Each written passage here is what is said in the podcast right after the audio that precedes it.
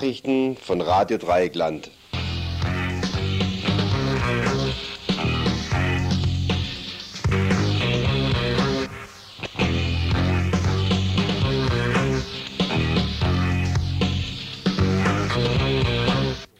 Ihr hört das Tagesinfo vom 24. Februar 1992. Jetzt sitze ich hier also vor diesem Mikrofon, soll ein Info beginnen und lese auf meinem Regiezettel, ich soll jetzt das Begrüßungsgeschwafel samt Hörerinnen immer anrufen können loswerden. Ja, so sehen manchmal Regieanweisungen bei Radio Dreieckland aus. Also ich begrüße euch tatsächlich ganz herzlich zum heutigen Montagsinfo von Radio Dreieckland. Heute ist der 24.02.92, steht auf diesem Zettel hier auch noch. Und dass ihr immer anrufen könnt, das wisst ihr wahrscheinlich schon selbst. Ich vermute fast, dass ihr auch die Telefonnummer schon auswendig kennt. Hier im Studio von Radio Dreieckland ist das die 31028. Anfangen werden wir mit einer ganzen Reihe von Kurzmeldungen. Zuerst mal ja, die erste Kurzmeldung beschäftigt sich mit der Abschiebung oder geplanten Abschiebung eines Libanesen. Vor knapp drei Monaten wurde im Freiburger Knast ein Libanese inhaftiert, der sich aktiv geweigert hatte, in sein Herkunftsland zurücktransportiert zu werden. Wir hatten einige Male darüber berichtet. Die Duldung des Flüchtlings war abgelaufen, die Behörden wollten ihn abschieben, der Asylantrag war sowieso nicht akzeptiert worden. Dann kam er also in den Knast. Dort sollte er so lange bleiben, bis der Bundesgrenzschutz Zeit hatte, entsprechendes Personal zum Rücktransport bereitzustellen. In der letzten Woche sollte dieser Rücktransport nun unerwartet stattfinden. Die Schwierigkeit war, dass zu dieser Zeit bereits eine, ein Nachfolgeantrag auf Asyl, Asyl gestellt worden war. Zur Begründung fügte sein Rechtsanwalt an, dass der Libanese bei seiner ersten Befragung keine Angaben zu seinen Fluchtgründen machen konnte, da als Dolmetscher aber ein Syrer tätig war. Nee, da als Dolmetscher ein Syrer tätig war. Seine Fluchtgründe hingen aber nun gerade mit Syrien zusammen. Das heißt, seine Tätigkeit war gegen die syrischen Interessen gerichtet. Weil der Dolmetscher Syrer war, wollte er diese Angaben bei seiner Anhörung nicht machen, aus Angst. Vor etwa zehn Tagen stellte sein Anwalt mit dieser Begründung einen Asylfolgeantrag. Und trotz dieses Antrags sollte der Libanese in der letzten Woche abgeschoben werden. Fast denn dies kam glücklicherweise noch rechtzeitig ans Tageslicht. Nun ist er zur weiteren Behandlung seines Antrags letzte Woche doch noch freigelassen worden. Erst also die angedrohte Abschiebung, nun die Rückkehr, nun die Rückkehr in, ein Flüchtlings, in eine Flüchtlingsunterkunft in der BRD. So nahe liegen die Ereignisse zusammen, ja, und soweit die Tücken eines fremden Manuskriptes.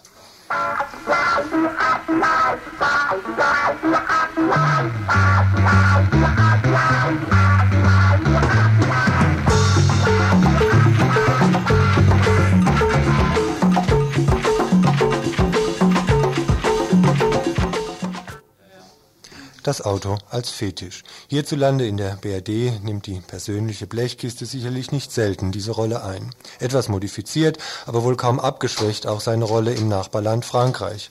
Verständlich also, dass auch dort, konkret in Straßburg, die Wogen hochschlagen, wenn der freie Autoverkehr eingeschränkt werden soll. Der Hintergrund, ab dem heutigen Montag ist die Straßburger Innenstadt für den Durchgangsverkehr gesperrt. Drei Hauptverkehrsachsen werden zu Fußgängerzonen erklärt. Eine Entscheidung, die schon lange anstand, allerdings dieselben Reaktionen zeitigt, wie sie seinerzeit auch rechts des Rheins zu vernehmen waren. 16.000 Arbeitsplätze in Gefahr, alles unausgegoren und überstürzt, 10% Umsatzrückgang in der Innenstadt zu befürchten. Die alte Leier eben, die auch zum Beispiel in Freiburg zu vernehmen war, als der Münsterplatz sein Dasein als Parkplatz, die Kajor ihr Wesen als Hauptstraße aufgeben musste mit dem Resultat, dass die Fußgängerzonen mittlerweile zu den Konsummeilen geworden sind. Nun denn, in der Sache gehen die Uhren in Frankreich eben etwas anders. Umweltschutz kennt dort etwas andere Akzente. Wobei interessant ist, auf die Motivation der Stadtväter und Mütter sowie der Straßburger Bürgermeisterin Trautmann zu blicken. Zum einen soll Straßburg für Touristen und Touristinnen erträglicher werden, andererseits hat sich herumgesprochen, dass Lärm und Luftschadstoffe gesundheitsschädlich sind und an Münster und anderen historischen Gebäuden entstehen jährlich Schäden in Millionenhöhe, eben durch den Autoverkehr. Eigentlich also erstmal ganz begrüßenswert, dass auch Straßburgs Innenstadt ab heute autofrei ist, wenngleich sowohl die beiden grünen Parteien also auch Umwelt, als auch Umweltinitiativen darauf verweisen, dass das Projekt nicht weit genug gehe. Problematisch an der ganzen Sache ist vielleicht auch, dass der Individualverkehr zurückgedrängt wird, ohne vernünftige Alternative an öffentlichem Nahverkehr.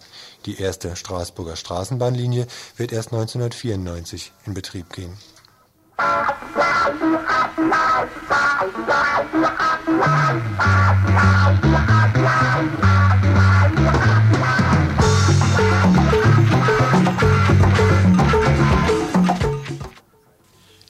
Kommentare der Zeitungen, die Nachrichten in Funk und Fernsehen, auch bei RDL, sind in den letzten Wochen wieder geprägt von der Auseinandersetzung zwischen Unternehmern und Gewerkschaften. Es geht darum, wie viel Prozent Lohn die Arbeitnehmerinnen demnächst mehr in ihren Lohntüten erwarten dürfen. Vom Tarifpoker im letzten Jahr blieb leider nicht viel übrig. Erhöhung der Arbeitslosenversicherung, Einführung des sogenannten Solidaritätsbeitrags, mit dem eigentlich der Golfkrieg finanziert wurde, Erhöhung der Mineralölsteuer und der Tabaksteuer ließen die Lohnerhöhung zusammenschrumpfen. Laut Bundesamt für Statistik mussten die Arbeiterinnen einen Reallohnverzicht um bis zu 2,7 Prozent im Vorjahr hinnehmen Wesentliche Ursache hierfür war der sogenannte Solidaritätszuschlag. Er allein fraß den Großteil der Lohnerhöhungen auf. Für die Arbeiterinnen blieb gerade noch ein minimaler Zuwachs des Nettoeinkommens. Ob dabei den gestiegenen Mieten und Lebenshaltungskosten noch was übrig blieb? Für die Arbeiterinnen in den der neuen Bundesländern sieht's kaum besser aus zwar waren hier die Lohnsteigerungen höher ausgefallen, jedoch stellt die Situation sich angesichts der drastisch gestiegenen Mieten und Energie- und Lebenshaltungskosten wohl kaum anders dar. Wie jedes Jahr beim Tarifpoker nämlich dasselbe Spiel. Unternehmer und immer auch Regierungsmitglieder aus Bonn malen das Schreckgespenst an die Wand. Das Lohnniveau in der BRD sei zu hoch, der Industriestandort BRD werde zu teuer. Doch so schlecht scheint es der deutschen Industrie nicht zu gehen, denn vor allem der Absatz in den neuen Bundesländern lässt die hiesige Industrie schwarze Zahlen schreiben. So konnte Daimler-Benz im Nutzfahrzeugbereich einen Umsatzplus von weltweit 12% verzeichnen. Trotz angeblich weltweiter Entspannung machte der Konzernriese auch in der sogenannten Verteidigungs- nein, eigentlich sollte es besser heißen Kriegstechnik steigende Gewinne. Angesichts steigender Gewinne scheint es der Industrie schwer zu fallen, die Mehr der zu hohen Lohnkosten als Tatsache hinzustellen. Jedes Jahr zur Tarifpokerzeit liegen die Lohnforderungen der Gewerkschaften weit höher als die Angebote der Unternehmer. Während den Verhandlungen bewegen sich die Forderungen der Gewerkschaften immer weiter nach unten, während die Angebote der Unternehmer nur wenig steigen. Obwohl zeitweise mit einigen Warnstreiks garniert, erreichen die Gewerkschaften nicht einmal ein Ergebnis, das nach einem faulen Kompromiss in der Mitte aussieht, sondern es orientiert sich meist nur wenig über dem ursprünglichen Angebot der Unternehmer. Am Ende dieses Pokers wird von beiden Seiten zumindest in der Öffentlichkeit Zufriedenheit demonstriert. Die Unternehmer verkünden, der Tarifabschluss sei für sie das äußerst Mögliche, die Gewerkschaften waren vor, vor ihren Mitgliedern das Gesicht, mehr sei nicht drin gewesen. Wären die Gewerkschaften nicht glaubwürdiger, wenn sie ihre zu Anfangs gestellten Forderungen konsequenter durch Streiks durchsetzen würden? Oder haben die Gewerkschaften noch andere Interessen? Als Unternehmer nämlich. Mensch denke an den Lebensmittelkonzern Coop, an die äh, Wohnbaugesellschaft Neue Heimat, die wurde allerdings schon zum Wucherpreis von einer D-Mark verkauft.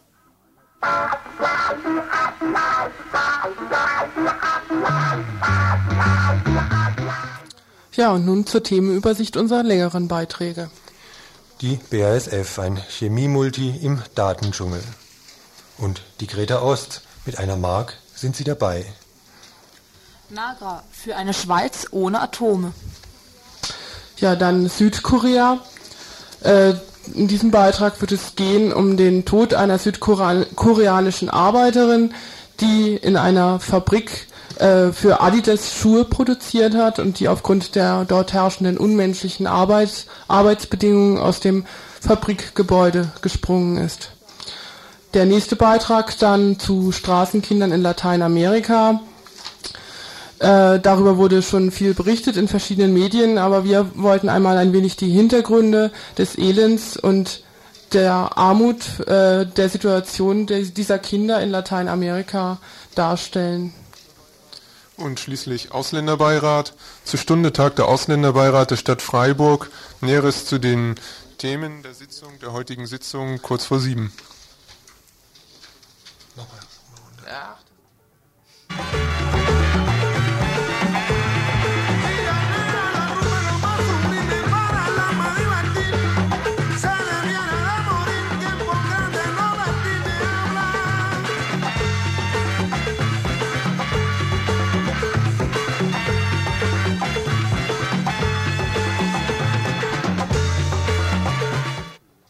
Ihr hört das Tagesinfo vom 24. Februar 1992.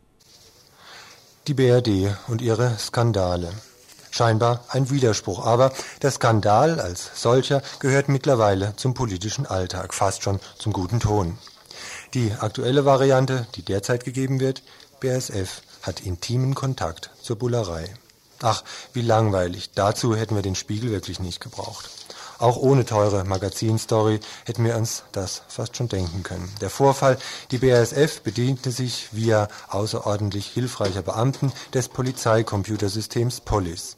Eine überaus geniale Methode, die Effektivität des Werkschutzes zu optimieren, kritische Mitarbeiter schon im Vorfeld als solche aus dem Betrieb herauszuhalten. Im Grunde aber eine Methode, die eher von intelligentem Handeln zeugt, wenn es schon mal das System Polis gibt. Denn das ist ja wohl der eigentliche Skandal, nicht das Verhalten des BASF-Konzerns. Hierzu ein Gespräch mit dem Vorstandsmitglied der Deutschen Vereinigung für Datenschutz und Mitarbeiter des Bündnis 90 in Dresden, Thilo Weichert. An ihn eingangs die Frage, was Mensch sich unter dem quasi angezapften Polizeisystem Polis vorzustellen hat. Also diese Polis-Datei, das ist die hessische Landesdatei der Polizei, wo im Prinzip alle Personendaten, die von einer äh, kriminalpolizeilichen, aber auch gefahrenabwehrpolizeilichen relevant sind, äh, äh, also drin gespeichert sind. Äh, gespeichert sind also dort äh, einmal alle Anzeigen, dann aber auch, wenn Personen irgendwann mal aufgegriffen werden, als gefährlich eingestuft werden, äh, wenn sie der Polizei irgendwie aufgefallen sind und eben jetzt nach Ansicht der Polizei auch in so einem landeseinheitlichen System gespeichert werden müssen.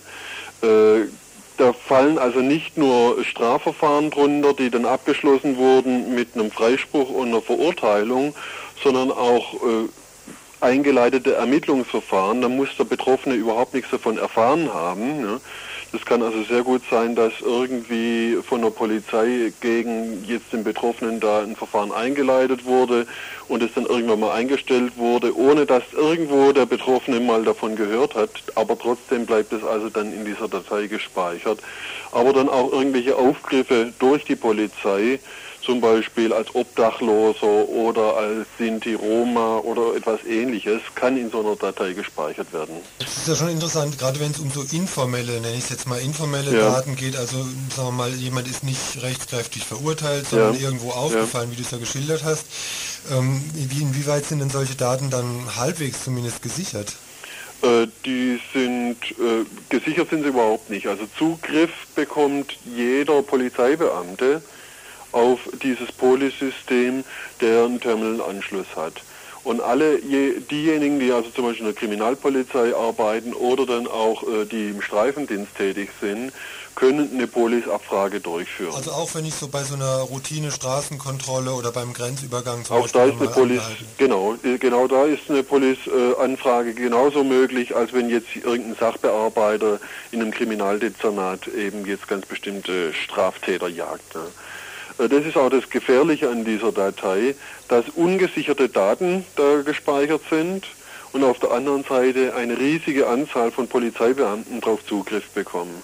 Und deswegen vermute ich, dass das, was jetzt bei BASF rausgekommen ist, dass das also gang und gäbe ist. Also Sodass wohl auch der Betroffene überhaupt keine Chancen hat, da irgendwann mal was drüber zu erfahren. Der hat wahrscheinlich auch ohnehin äh, wenig Zugriff, selber da mal was also zu erfahren. Also man kann als Betroffener ist. Auskunft beantragen bei der Polizei, also jetzt in dem Fall in Wiesbaden beim Landeskriminalamt, nur äh, bekommt man dann also eine abschlägige Antwort, entweder das oder man bekommt eine banale Antwort, dass also pauschal äh, irgendwelche Daten gespeichert sind in Bezug auf ganz bestimmte Sachverhalte. Was grundsätzlich nicht übermittelt wird, ist der gesamte Datensatz. Also wo es dann äh, schön Computerausdruck äh, ablesbar ist, wer wann, weshalb ein jetzt hier in diesen Computer reingegeben hat. Das ist also äh, nicht üblich, also kenne ich bisher noch keinen einzigen so einen Auskunftsfall, äh, üblich ist also nur, dass dann heißt, also gespeichert wurden sie anlässlich Demonstration am so und so vielen Wegen dem und dem. Ja. Sowas ist natürlich von Unternehmensseite nur zu begrüßen, dass es überhaupt solche Geschichten gibt, von großen Teilen der Politik ja sicherlich auch. Ja. Aber was äh, kann Mensch denn äh, tun, wenn man sich jetzt nun mal, sag mal, damit nicht so ganz abfinden will? Müsste man da jetzt im Grunde bessere Gesetze fordern oder wohin müsste so ein Weg denn gehen? Äh, die Gesetze geben eigentlich schon einen Rahmen ab, der das also auf jeden Fall nicht mehr ab, äh, abdeckt, also das nicht zulässt. Die Übermittlung von Privaten an die Polizei äh, ist also sehr restriktiv geregelt, aber mit Generalklauseln, die eben dann auch wieder ganz weit ausgelegt werden können. Es gibt leider noch ganz wenig Rechtsprechung zu dem Thema.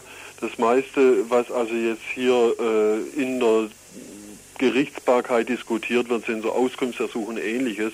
Aber so eine Amtshilfe zwischen einer Behörde und jetzt einem Großkonzern, das war bisher also nur selten Gegenstand von so Verfahren. Was man dagegen tun kann, ist ja dagegen gerichtlich klagen. Bloß das sind immer äh, nachträgliche Kontrollen. Äh, präventiv kann man praktisch nichts dagegen unternehmen, außer eben bei der Polizei anfragen, was gespeichert ist und wer diese Daten bekommen darf. Vielleicht eine Sache, die noch interessant ist, man regt sich jetzt über diesen Fall äh, ganz stark auf, auch zu Recht auf. Es ist aber gängige Praxis und das ist auch legal, dass solche Unternehmungen, die dann als sicherheitsrelevante Unternehmungen eingeschätzt werden, vom Verfassungsschutz solche Informationen bekommen. Zwar bekommen Sie da keine Detailinformation, aber ob jetzt jemand als bedenklich eingestuft wird vom Verfassungsschutz oder nicht, das sind natürlich ähnliche, ja, sensible Daten als jetzt diese Polizeiinformation, die die BASF sich besorgt hat. Also das läuft dann unter dem Begriff der Sicherheitsüberprüfung. Was hier BASF gemacht hat, ist sowas ähnliches wie eine ja, nicht formalisierte Sicherheitsüberprüfung. Aber die praktische Auswirkung, dass irgendwelche missliebigen Leute eben ihren Job nicht kriegen, beziehungsweise ihren Job wieder aberkannt bekommen, äh, diese Auswirkungen sind die gleichen. Ne?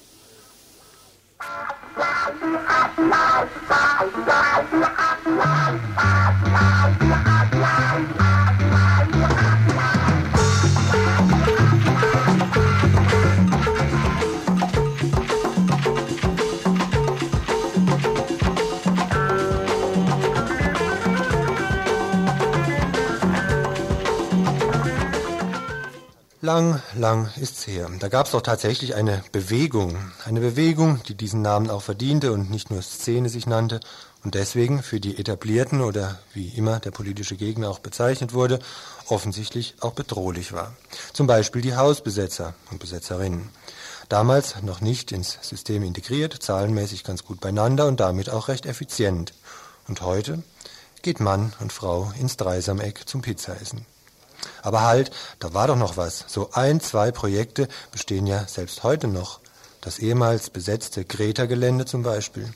Hochoffiziell vom Freiburger Gemeinderat legalisiert. Heute war eben hier Baustellenbesichtigung. Die Greta Baukoop präsentierte die Resultate jahrelanger Baustellentätigkeit. Ganz ansehnliche Wohnungen für eine mindestens genauso ansehnliche Anzahl Mieter und Mieterinnen ist mittlerweile fertiggestellt. Die Propaganda von damals, Hausbesetzer schlagen doch nur alles kaputt, nichts als Schall und Rauch. Der Blick nach vorn zur Initiative Greta Ost zeigt das wahre Gesicht der Freiburger Spekulantenmafia. Eben hierzu, aber auch zum Stand der Dinge in den nun fertiggestellten Räumen ein kleiner Rundgang mit einem Mitglied der Greta Baukorb.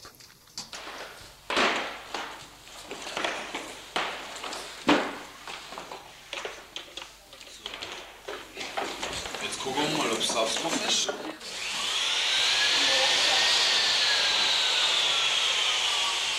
Ja, genau so hat sich die letzten Jahre über dem Studio von Radio Dreieckland eigentlich ständig angehört. Da war Baustelle die ganze Zeit auf dem Greta Gelände. Jetzt seid ihr so mehr oder weniger in den letzten Zügen, wenn man das mal so in der Post mitgekriegt hat, als wir die heute Morgen ausgepackt haben, habt ihr eingeladen zu heute einer Baustellenbegehung.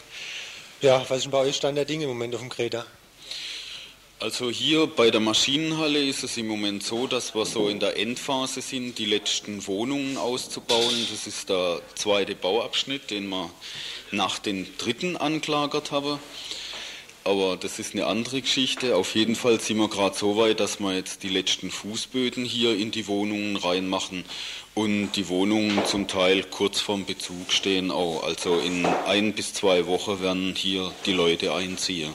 Und damit, du hast jetzt gesagt, so und so viel der Bauabschnitt ist schon, aber die Hälfte des Geländes, die gegenüber von der Gießereihalle gelegen ist und damit vielleicht für viele dann zu Hause halbwegs verständlich, was das ist, nämlich diese jetzt eben renovierte Gebäude, ist das jetzt dann so mehr oder weniger abgeschlossen? Ja, also das ist die Maschinenhalle, um die es hier geht. Die ist äh, im Besitz der Mieter. Das ist ein Erbpachtvertrag, der mit der Stadt läuft. Und der Innenausbau ist abgeschlossen in zwei, drei Wochen. Es ist bezugsfertig. Es müssen dann nur noch Arbeiten außer am Gebäude gemacht werden.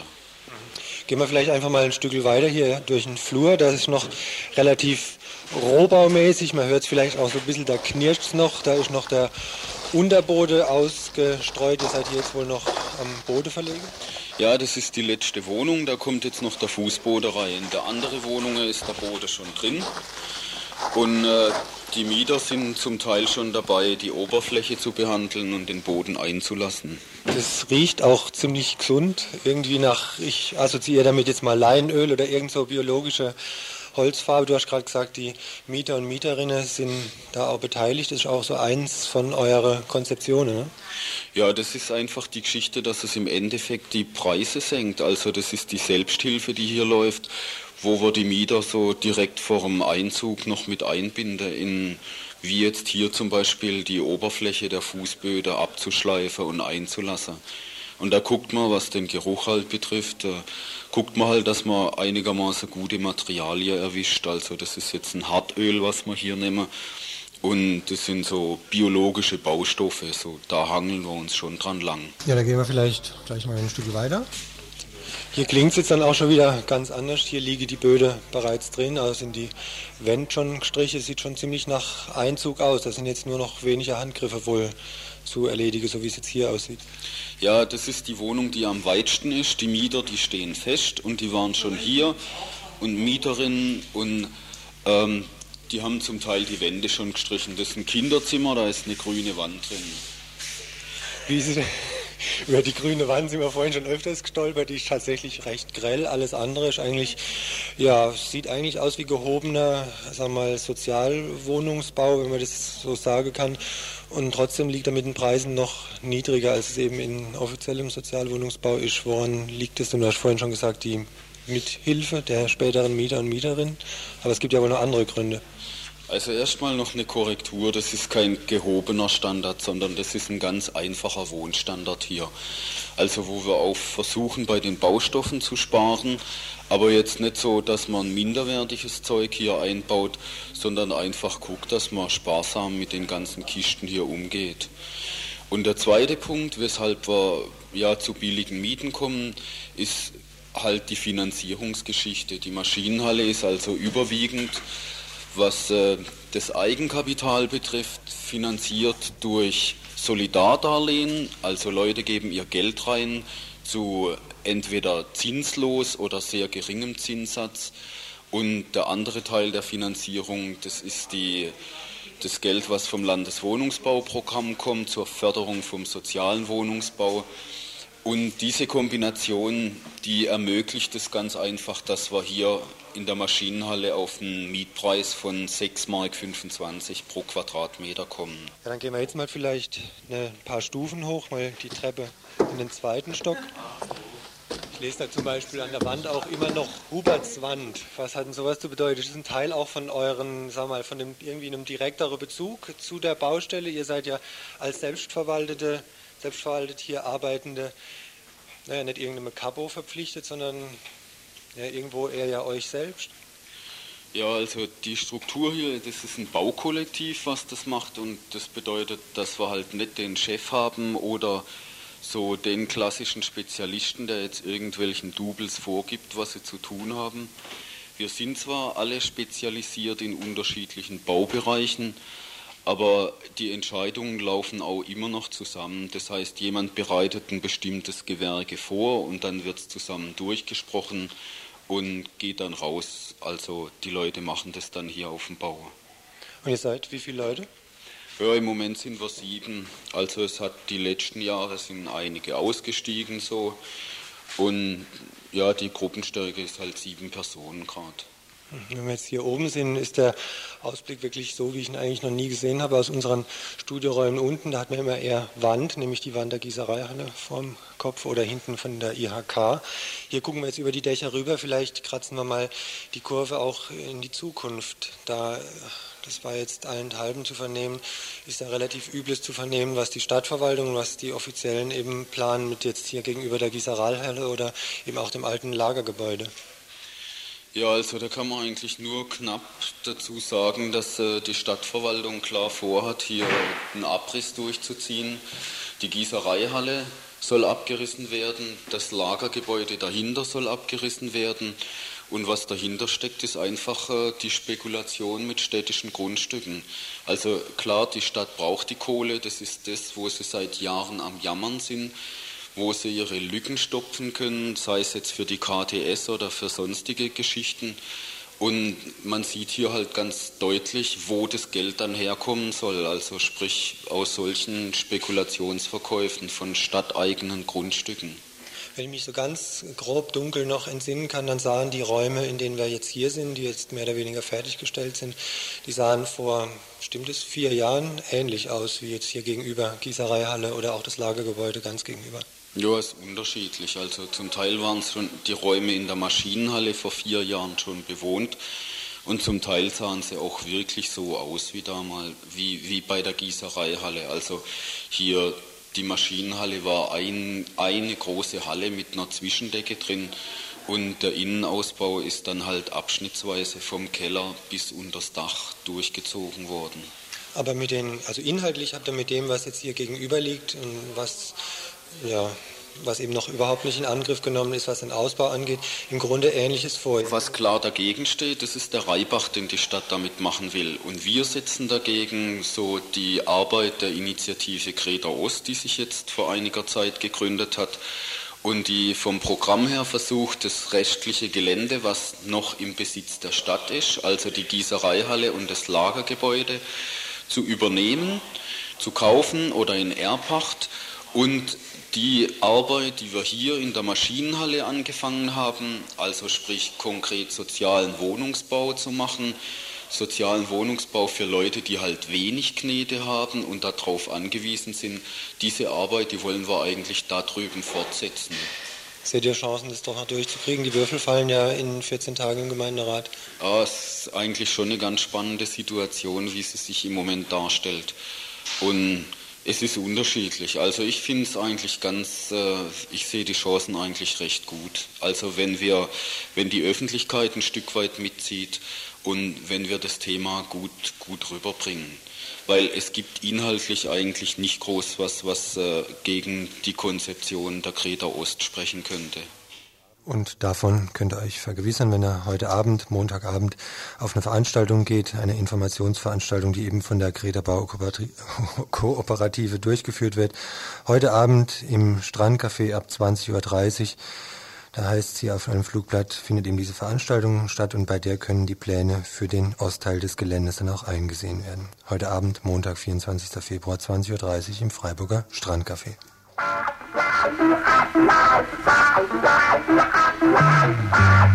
Ihr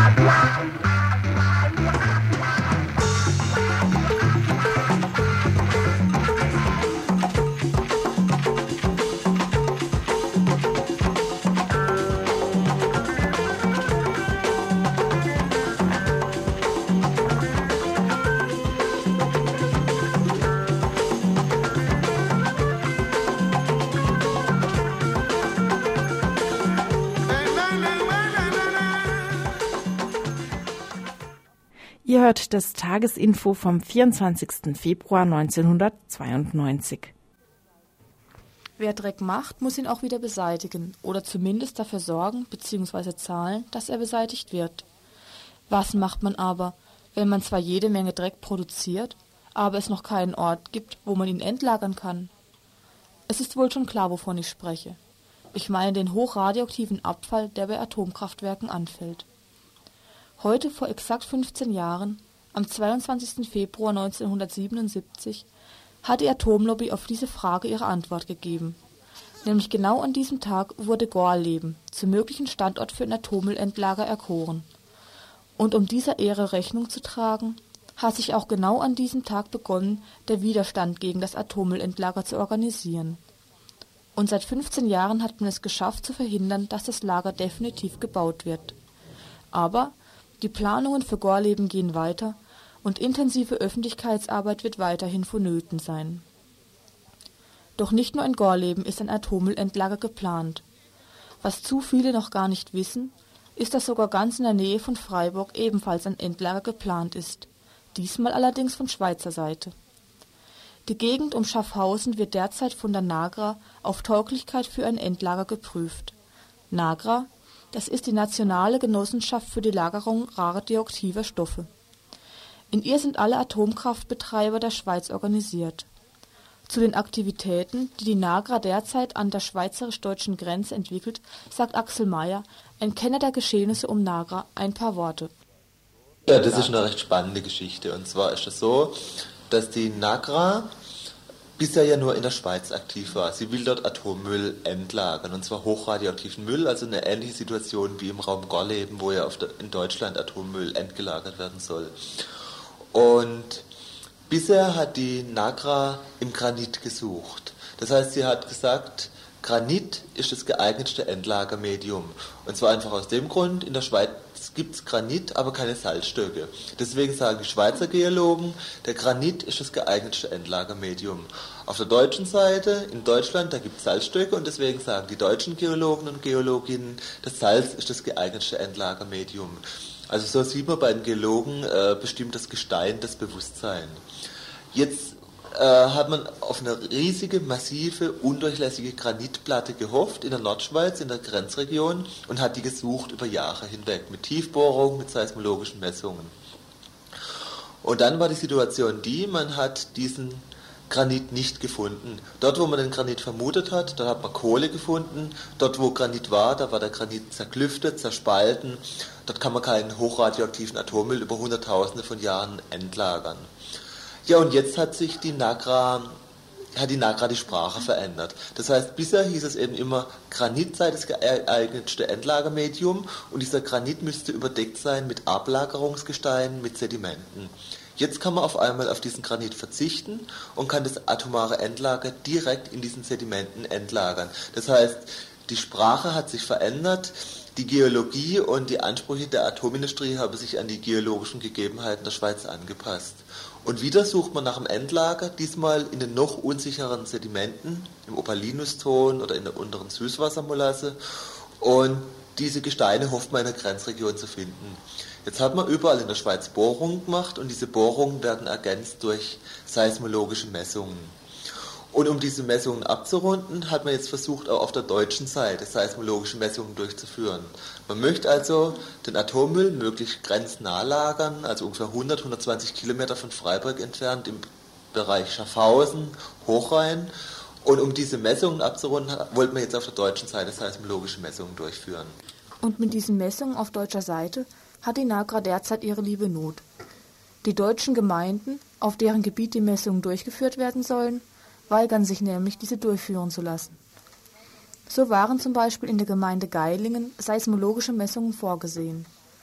Doch die sehr gut besuchte Podiumsdiskussion am Vortag der nicht öffentlichen Gemeinderatssitzung, bei der über die Messung abgestimmt werden sollten, mache der Nagra einen Strich durch die Rechnung. Auf dieser Podiumsdiskussion nämlich wurde deutlich, dass die Bevölkerung beinahe einstimmig gegen diese Messungen ist, so dass der Nagra am folgenden Tag die Genehmigung vom Gemeinderat nicht erteilt worden ist. Und die Konsequenzen, die die Nagra daraus gezogen hat? Sie verzichtet im nächsten Dreivierteljahr auf die Messungen. In dieser Zeit will sie versuchen, das Thema aus der Öffentlichkeit zu bekommen, um danach bessere Chancen bei den Politikern und Bürgermeistern der Gemeinden zu haben. Doch dies, so haben sich wiederum die Gegner des Endlagers vorgenommen, soll ihnen nicht gelingen.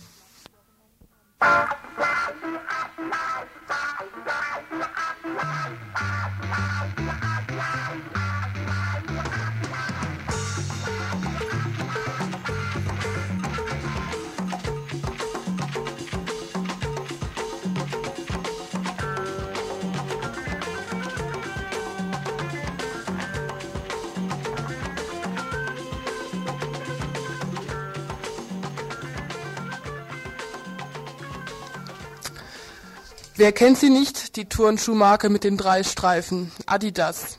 Klangvoll heißen die Modelle Rom, Paris oder Mailand. Aber nicht von dort kommen die Treter, sondern unter anderem aus Südkorea, einem sogenannten Billiglohnland. Und weil sich die Schuhe hier anscheinend immer noch wachsender Beliebtheit erfreuen, müssen die Arbeiterinnen dort hart für das Symbol der Turnschuhgeneration arbeiten. Wie das konkret aussieht, schildert uns die Übersetzung eines Artikels, der in der Zeitung des Chon Nü Hyop des Nationalrates der koreanischen Gewerkschaft erschienen ist. Der Artikel erzählt von einer Arbeiterin, Mi Kyong, die sich wegen der unerträglichen Arbeitsbedingungen in der Adidas-Fabrik aus dem dritten Stock des Werkgebäudes stürzte und auf dem Transport ins Krankenhaus an ihren Verletzungen starb. Zu den Hintergründen heißt es, die Aktiengesellschaft Taebong, die Adidas-Schuhe produziert, lässt im Raum Pusan einen Sturm in ihren Schuhfabriken entfachen. Die Firmenrettungskampagne zwingt die Arbeiterinnen 30 Minuten täglich länger zu arbeiten. Diese Kampagne läuft seit dem 01.11.1991 mit dem Einverständnis der Betriebsgewerkschaft. Sie haben eine Fahne aufgehängt mit dem Text Senkung der Herstellungskosten, Vermeidung der Fehlzeiten und Verstärkung der Arbeitsintensivität. Auf einer anderen heißt es, wird die geforderte Tagungsleistung nicht erreicht, dann werden wir gemeinsam untergehen. Dreimal am Tag gibt es kurze Versammlungen, um die Arbeiterinnen zum Erreichen der Tagesproduktion anzutreiben. Der Direktor läuft mit der Stoppuhr herum, bemängelt die Schnelligkeit und schreit die Frauen an. Der Betrieb gleicht einem Arbeitslager. Im Dezember steigerte sich die Kontrolle weiter. Am 3.12. hatte die Abteilung von Frau Mi Kyong die Tagesleistung nicht erreicht. Am Ende des Tages gab es ein Strafverfahren bis zum späten Abend, sodass sie keinen Bus mehr bekam, um nach Hause zu fahren. Am 6.12. vormittags kam ein ausländischer Käufer ins Werk. Dieser stellte bei der Qualitätskontrolle der Adidas Schuhe Mängel fest und wies den Direktor darauf hin. Der stürmte wütend in die Abteilung von Frau Mi Kyong und beschimpfte die Arbeiterinnen. Mi Kyong sagte weinend zu ihrer Kollegin, ob das nicht die Hölle sei. Um 16 Uhr nach der Pause ist sie dann hinuntergesprungen. Eine Kollegin meinte daraufhin, sie habe keine andere Möglichkeit in ihrem Leben mehr gesehen. Außer der Aktiengesellschaft Talbong gibt es noch andere Schuhfabriken in dieser Zone, die genauso schlimme Methoden anwenden. In letzter Zeit haben sehr viele Fabriken geschlossen. Überall wird gedroht, wir müssen auch noch schließen, der Lohn ist zu hoch. Die Regierung gab hohe Subventionen, gleich danach fing überall diese Firmenrettungskampagne an. Die Schuhfabriken, eh schon berüchtigt für lange Arbeitszeiten und niedrige Löhne, verlängerten die Arbeitswoche von 50 auf 56 Stunden durchschnittlich. Die offizielle Gewerkschaft unterstützt die Kampagne. Bei Taebong steht überall der Name des Gewerkschaftsvorsitzenden neben dem des Firmenchefs. Beide rufen zur Rettungsaktion auf. Der stellvertretende Gewerkschaftsvorsitzende verteilte Flugblätter am Eingang des Betriebes mit der Aufforderung, nicht zu spät zu kommen. In einer der offiziellen Gewerkschaftszeitungen heißt es, nicht unzufrieden sein, nicht meckern, lasst uns fleißig arbeiten. Bestrebungen unabhängiger Gewerkschaften, wie zum Beispiel der Shon New Hyop, aus deren Zeitschrift die Informationen stammen, waren in Südkorea gewaltsam unterbunden. Bei einem Streik in einer Autofabrik wurde das Werk brutal von Polizei und Militär geschlossen. Und einer der Aktivisten, der Chon Hyop, der stellvertretende Vorsitzende, wurde zu zweieinhalb Jahren Gefängnis verurteilt. Ja, und jetzt haben wir noch ein Musikstück einer Gruppe, die nennt sich Run DMC und das Lied handelt von den ach so tollen Adidas, also Adidas-Schuhen. My Adidas, walk through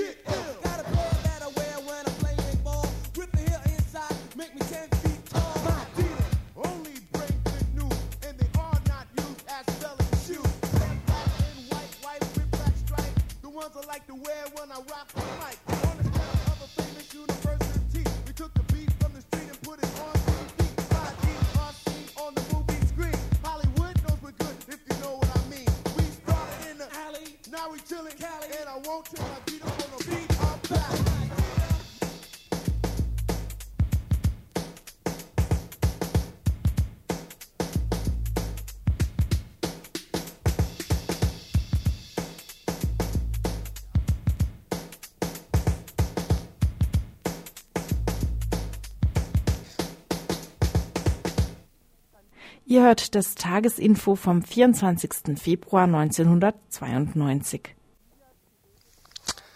Pandillas, Pivetes, Straßenkinder, Jugendbanden. Viele Bezeichnungen für das, was sich in fast allen Ländern des Trikons in den Slums, den Elendsvierteln und überall auf den Straßen abspielt. Kinder und Jugendliche betteln, stehlen, verkaufen, prostituieren sich, bieten ihre Arbeitskraft für einen Hungerlohn an. In den Zeitungen und im Fernsehen wurde erstaunlich oft darüber berichtet. Allerdings ging es selten um die Hintergründe, denn Armut allein ist kein Grund, denn diese Armut ist kein Zufall, sie wird gemacht. Verantwortlich für das Elend dieser Kinder im Trikont sind viele Faktoren. In Lateinamerika hat es in den letzten Jahren tiefgreifende Veränderungen in den Produktionsstrukturen gege gegeben. Auf Druck des IWF, des Internationalen Währungsfonds, also jener Institution, die über die Vergabe sämtlicher Gelder und Kredite entscheidet, wurde in den meisten Ländern vor allen Dingen die Lebensgrundlage der Landbevölkerung zerstört. Die sogenannte Modernisierung und Industrialisierung führte dazu, dass die traditionelle Großfamilie mit ihrer Subsistenzwirtschaft auf dem Lande, die gerade zur Ernährung ausreichte, keine Chance mehr hat. Als Folge sind viele Kinder und Jugendliche gezwungen, in die Städte abzuwandern. Die wenigsten finden dort aber überhaupt Unterkunft, geschweige denn Arbeit. Die sogenannte Modernisierung der Ökonomie hat auch in den Städten nicht zu mehr Arbeitsplätzen geführt, im Gegenteil. Am Beispiel Santiago de Chile sei gezeigt, in welcher Weise Jugendliche von dieser Entwicklung betroffen sind. Seit Anfang der 70er Jahre findet hier eine abrupte Abnahme des Anteils von Jugendlichen in der gesamten Industriearbeit statt. Zwischen 1970 und 1980 fiel der Anteil der Industriearbeiterinnen bei den 15 bis 19-Jährigen von 30 auf 17 Prozent. Stattdessen schlagen sich die Jugendlichen mit Gelegenheitsarbeiten wie als ambulante Verkäuferinnen, Lastenträgerinnen etc. durch. 1980 war mehr als die Hälfte der 15 bis 19-Jährigen mit solchen Arbeiten beschäftigt, weitere 25 Prozent waren vollkommen erwerbslos. In den Familien aber können diese Kinder und Jugendlichen nicht ernährt werden. Die Armut und der tägliche Kampf ums Überleben setzen auch dort Gewalt frei. Verstärkt wird diese Entwicklung noch dadurch, dass sich in den Slums eine wachsende Anzahl von Familien praktisch auflöst, weil die Männer sich bei größeren Schwierigkeiten aus dem Staub machen. Viele Mütter, die oft mit vier, fünf oder mehr Kindern allein zurückbleiben und zurechtkommen müssen, sehen sich überfordert und greifen ebenfalls zur Gewalt. Aus diesen Verhältnissen flüchten die Kinder dann auf die Straßen, bilden Banden, schnüffeln Klebstoff und leben nach ihren eigenen Gesetzen. Doch obwohl sie dort, autonom organisiert, sich jeglicher staatlicher Kontrolle entziehen, werden sie immer öfter, werden sie immer öfter Opfer auch staatlichen Terrors. Gerade ihre Unkontrollierbarkeit macht sie für die Machthabenden zu einem Problem. In Guatemala zum Beispiel ist der Tourismus eine der Hauptdeviseneinnahmequellen Aufgrund des spektakulären Anstiegs der Kriminalitätsrate in Guatemala-Stadt hat das State Department der USA Guatemala auf die Liste der gefährlichen Reiseländer gesetzt. Und natürlich wird nun nicht die Ursache dieser Kriminalität bekämpft, sondern deren vermeintliche Übeltäter, die Straßenkinder. Um die Kontrolle über die Jugendlichen zu erreichen, greift der Staat zu unterschiedlichen Mitteln Polizeiliche Maßnahmen wie Razzien, Festnahmen auf der Straße, in Parks oder Vergnügungsorten. Stigmatisierung der Jugendlichen als unreif, unfertig, Rebell ohne Grund, Raufbold, Tagedieb, Gammler etc. Ihre Verhaltensweisen werden kriminalisiert. Erst werden sie als kriminell eingestuft und dann unter Kontrolle der staatlichen Fürsorgegremien gestellt. Den Hintergrund dafür liefert die neueste Tendenz in der Rechtsauslegung, die als Ursache für Straftaten eine Vielzahl von Faktoren benennt, wie abnorme körperliche Konstitution, schlechter Umgang, unbefriedigte Interessen, schlechte Bedingungen in der frühkindlichen Entwicklung usw. Kurzum ein Porträt, das auf jedes beliebige Mitglied der Unterschicht zutrifft. Armut gleich Straftat also. Des Weiteren werden die Verhaltensweisen der Straßenkinder als Krankheit betrachtet, der mit Medikamenten und Therapien abgeholfen werden soll Jetzt aber zu einem Bericht aus Mexiko, in dem Straßenkinder selbst schildern, wie für sie die Verfolgung durch staatliche Organe aussieht. Sie wohnen in einer Gruppe in einem zerfallenen Gebäude in der Stadt, ohne Wasser, Strom und sanitäre Einrichtungen. Mehrfach wurden sie von der Polizei überfallen. Die Polizei, insgesamt vier Streifenwagen, kam in der Morgendämmerung. Sie brachen die Tür auf und schrien, raus mit euch, oder wir treiben euch mit Blei raus. Sie hatten ihre Pistolen gezückt, einer zog ein Messer raus, ein anderer eine Flasche. Sie bedrohten uns. Sie zielten auf unsere Köpfe, sie schlugen uns. Sie schlagen uns immer, wenn sie uns krallen. Sie fragten mich, ob mir die Pistole gefalle, und drückten sie mir in den Unterleib. Ein anderes Kind hatte sich in einem Schacht versteckt. Die Polizei warf brennendes Papier in den Schacht, um es auszuräuchern. Diese Methode ist allgemein üblich, Verbrennung und Verletzung werden dabei in Kauf genommen, wenn nicht beabsichtigt. Die Polizisten nahmen den Kindern ihre wenige Sachen weg, das Geld, das sie verdient hatten, die Ware, die sie noch verkaufen sollten, dann zogen sie unter Drohung ab. Ein anderes Mal wurden sie alle festgenommen und für längere Zeit eingeknastet. Eine Betreuerin berichtet über den Vorfall. Wir fanden die 13 festgenommenen Straßenkinder morgens um 3 Uhr, zusammengepfercht in einer 2 mal 3,5 Meter kleinen Zelle im Keller der Polizeistation. Einziges Mobiliar: zwei matratzenlose Betten und insgesamt zwei Wolldecken für 13 Kinder. Grund der Festnahme: Erregung öffentlichen Ärgernisses und Verstoß gegen das Gesetz der guten Sitten. Diese Kinder hatten Glück und kamen frei, weil Erwachsene sich um sie kümmerten. Oft genug aber kommt es vor, dass die Kinder ganz verschwinden. Denn eine andere Form des Terrors ist die offene Ermordung von Straßenkindern durch Todesschwadrone und Killerkommandos. Sie werden von reichen Händlern und Unternehmern angeheuert. Der Präsident des Clubs der Händler und Unternehmer in Rio de Janeiro meinte dazu, dieses geschehe zum Wohl der Gesellschaft, da ein potenzieller zukünftiger Verbrecher eliminiert werde. Im Jahr 1990 wurden allein in Brasilien über 1000 Kinder ermordet. Frauen und Mädchen sind der Gewalt auf der Straße in besonderer Weise ausgeliefert. Sie, die nicht selten vor sexuellem Missbrauch in der Familie fliehen, haben auf der Straße nicht den geringsten Schutz vor Vergewaltigung. Von anderen Jungen, Polizisten oder Zuhältern vergewaltigt, enden sie meistens in der Prostitution und werden von weißen Männern als exotische Schönheiten gekauft. In Brasilien leben laut offizieller Statistik eine halbe Million Frauen und Mädchen als Prostituierte. Die tatsächliche Zahl dürfte aber wesentlich höher liegen. Doch die Straßenkinder fangen an, sich gegen ihre Unterdrückung zu wehren. 1990 trafen sich ca. 140 Kinder und Jugendliche aus 13 Ländern Lateinamerikas. Im Vorwort zur Abschlusserklärung sagte Andrea Bachsena aus Mexiko, die Straßenkinder sind Opfer der Verschuldungskrise und der mörderischen Wirtschaftspolitik der Regierungen Lateinamerikas. Gegner dieser Straßenkinder sind die Richter und die Kälte, die Polizei und der Hunger, die Schule und der Hass. Die Lebensgeschichten der Straßenkinder Mexikos und ganz Lateinamerikas sind Geschichten des Verlassenswerdens, der Misshandlung, der Vergewaltigung, der Ausbeutung, der Prostitution. Von diesem tagtäglichen und massenhaften Elend berichteten Straßenkinder während des einwöchigen Treffens in Buenos Aires.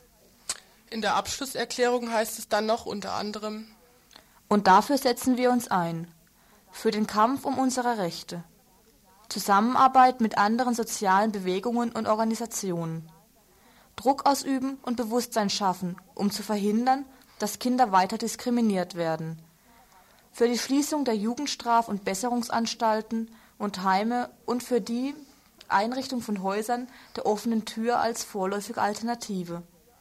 Wir wollen eine bessere Welt.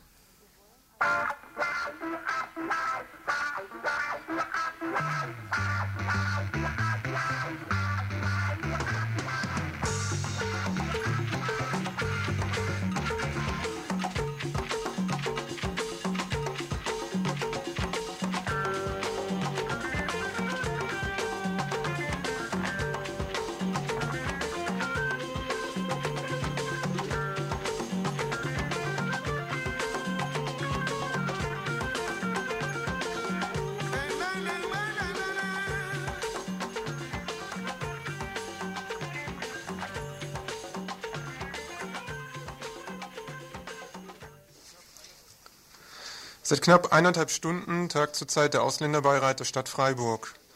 Im Ausländerbeirat sind je zur Hälfte gewählte Ausländer und Ausländerinnen und, und Gemeinderatsabgeordnete vertreten. Ein Thema der Sitzung ist die Stellungnahme des Ausländerbeirates zur Unterbringung von Asylbewerbern in Freiburg. Ein Thema, das in den letzten Tagen neue Aktualität erfahren hat, denn am vergangenen Donnerstag wurde im Bundestag in erster Lesung das von CDU, CSU, FDP und SPD gemeinsam eingebrachte neue Asylverfahrensgesetz diskutiert. Darin wird unter anderem die Unterbringung von Asylbewerbern in neuen zentralen Sammellagern festgestellt.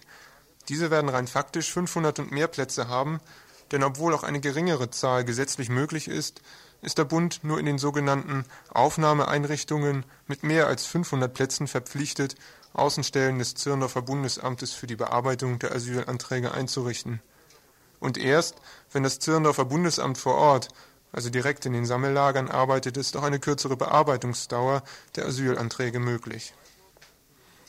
In Freiburg ist auf dem Gelände der ehemaligen Franzosenkaserne am Flugplatz ein Sammellager von bis zu 1200 Flüchtlingen geplant.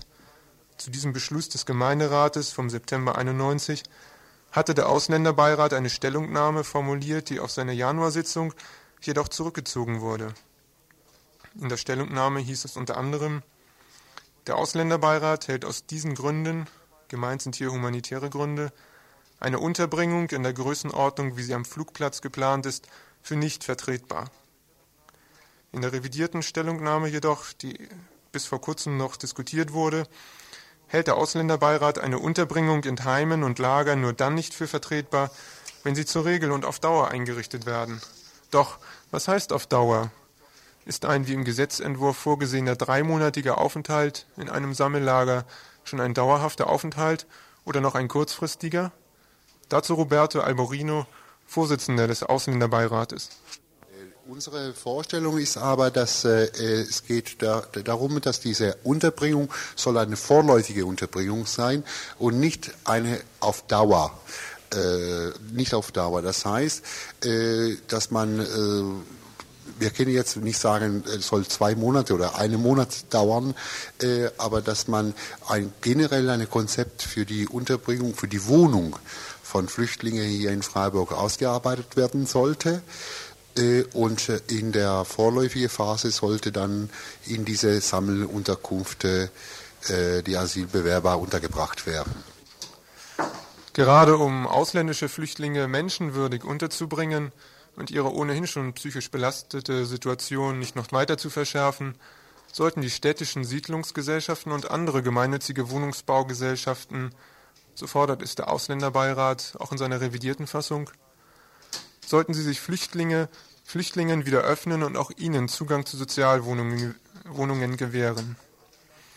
Das wäre vor allem eine Erleichterung für die Gruppe der zwar abgelehnten, aber aus humanitären Gründen geduldeten Asylbewerber und Asylbewerberinnen, die bereits bis zum Zeitpunkt ihrer Ablehnung lange unter beängstigenden Verhältnissen gelebt haben. Dazu noch einmal Alberto Alborino.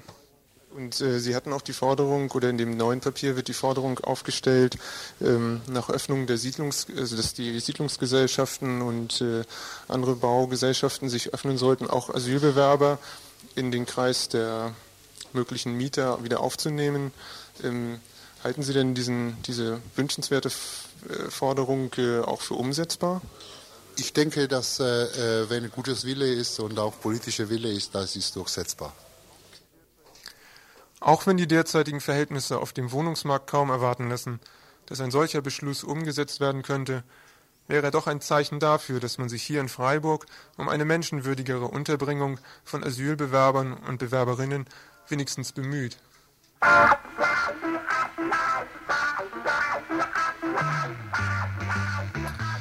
Ja, vor einigen Minuten ist noch eine Mitarbeiterin von Radio Dreieckland zurückgekommen von der Sitzung des Ausländerbeirates und hat uns noch mitgeteilt, dass ähm, die revidierte Fassung im Grunde übernommen worden ist und hinzugefügt wurde noch ein, ein Vorschlag Süd, des Südbadischen Aktionsbündnisses gegen Abschiebungen, in dem ausdrücklich auf die Einhaltung der auch für die Bundesrepublik verbindlichen, aber bisher immer ziemlich lax gehandhabten Genfer Flüchtlingskonvention von 51 äh, äh, enthalten ist. Dieser Passus ist jetzt mit aufgenommen worden. Vielleicht stell den, der liegt vor dir, ne? Dann gehen wir doch gerade mal kurz drauf ein oder stellst du noch gerade mal kurz vor. Ähm, wir möchten in diesem, also ich zitiere jetzt einfach ja, mal ein ja. kurzer Absatz. Wir möchten in diesem Zusammenhang auch erneut an die Genfer Flüchtlingskonvention aus dem Jahr 51 erinnern. Dort ist formuliert, und das ist jetzt interessant, dass Flüchtlinge möglichst so zu stellen sind wie Staatsbürgerinnen des eigenen Landes, in dem Flüchtlinge aufgenommen werden. Ihr hört das Tagesinfo vom 24. Februar 1992.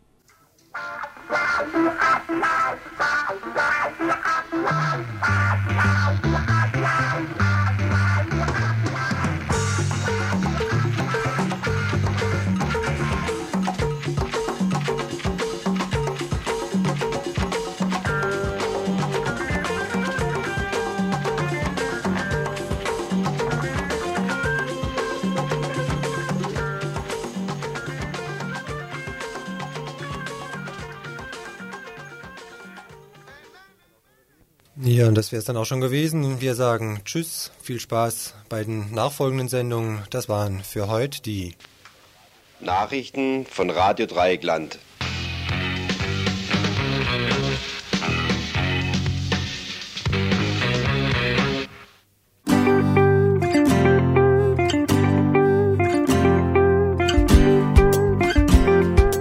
Wir sind Trio, c'est ça Wir sind Trio und Non, merde. Uncle Putain, j'y arrive pas.